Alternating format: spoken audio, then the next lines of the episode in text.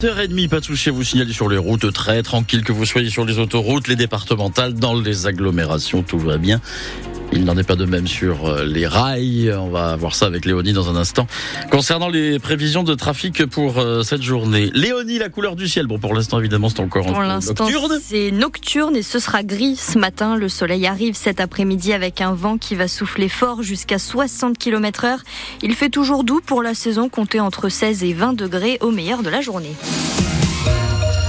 Les infirmiers libéraux sont en colère. Horaire à rallonge, trajet long et départ en retraite à 67 ans. Environ 60 infirmiers à domicile de l'Hérault et du Gard se réunissent à 11h tout à l'heure pour demander une meilleure reconnaissance de leur métier. Ils seront sur le péage Nîmes-Ouest de l'autoroute A9. Yannick Alilaire est l'un des organisateurs et exerce à la Grande Motte. Il demande davantage de moyens. Nous, ça fait 15 ans, depuis avril 2009, où on a par exemple nos actes médicaux infirmiers qui n'ont pas été revalorisés. Donc, euh, quand on voit qu'il y a sur 15 ans à peu près 28% d'inflation, et que nous, ils sont bloqués à un tarif euh, réglementé à 3,15 euros, on est à perte au fur et à mesure. Donc, on est obligé d'augmenter nos temps de travail euh, quotidiens, qui sont déjà assez conséquents, et d'augmenter le nombre de patients en soins pour arriver à tenir ce différentiel de presque 30% d'inflation. Et en réalité, c'est une diminution progressive de la qualité de nos soins où nous, soignants, nous n'acceptons pas. Nous, on veut juste arriver à ce qu'il y ait une base qui soit établie en lien avec l'inflation par rapport à ces revalorisations de base. Aussi, nos tarifs de déplacement, parce qu'ils étaient à 2,50 euros, ils ont été réévalués à 2,75 euros brut. Ben, on n'est toujours pas en rapport à l'inflation parce qu'ils nous ont fait une récupération de 10%. Donc, il nous manque à peu près 18% encore en lien à l'inflation qu'on demanderait. D'autres actions sont prévues le week-end prochain dans l'Hérault, notamment à Montpellier. Reportage complet à lire sur notre site internet francebleu.fr. Hier, ce sont les agriculteurs qui se sont mobilisés au Leclerc de Montimaran dans le Biterrois. Action menée par la FDSEA et les jeunes agriculteurs. Ils ont recouvert d'une bâche tous les produits qui ne sont pas français pour dénoncer la concurrence déloyale. Le plancher s'est effondré sous ses pieds. Un ouvrier de 35 ans est tombé de 3 mètres de haut alors qu'il travaillait sur le chantier d'une maison à Béziers hier après-midi. Ses collègues ont réussi à le dégager. Gravement blessé, il a été transporté par hélicoptère au CHU de Montpellier. C'est à croire qu'elles seront bientôt toutes fermées. Deux nouvelles épiceries de nuit ont baissé le rideau à Montpellier. Elles avaient en leur possession du tabac pour le vendre sans en avoir l'autorisation. L'établissement Le Panier Doc, avenue de Villeneuve d'Angoulême, ferme pour deux mois sur décision du préfet.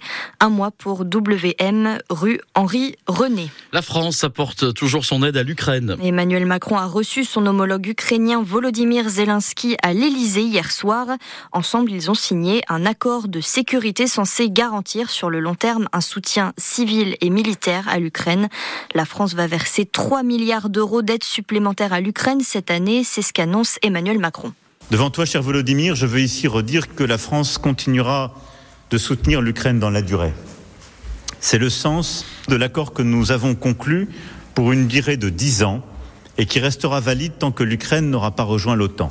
Dans le cadre de cet accord, la France s'est engagée à apporter jusqu'à 3 milliards d'euros d'aide militaire supplémentaire pour l'Ukraine en 2024. Cette aide a pour objectif de continuer de fournir à l'Ukraine les moyens de défendre dans la durée sa souveraineté et son intégrité territoriale.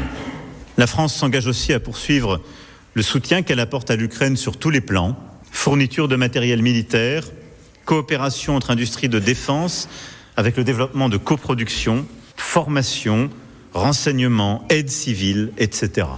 La grève continue à la SNCF en plein pendant les vacances de février.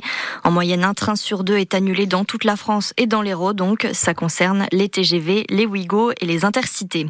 En rugby, victoire 25 à 20 hier soir pour Béziers qui recevait Mont-de-Marsan. Les rugbymen biterrois se hissent à la première place du classement provisoire de Pro D2 devant Provence Rugby, Vannes et Nevers.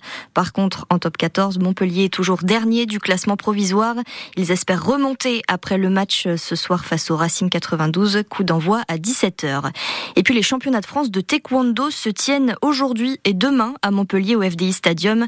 Cet art martial coréen qui mêle coups de pied et coups de poing. Au moins 330 athlètes participent avec un temps fort aujourd'hui. Un duel entre Pascal Gentil, double médaillé olympique, et le Montpelliérain Omar El Yazidi, plusieurs fois champion de France chez les plus de 87 kg.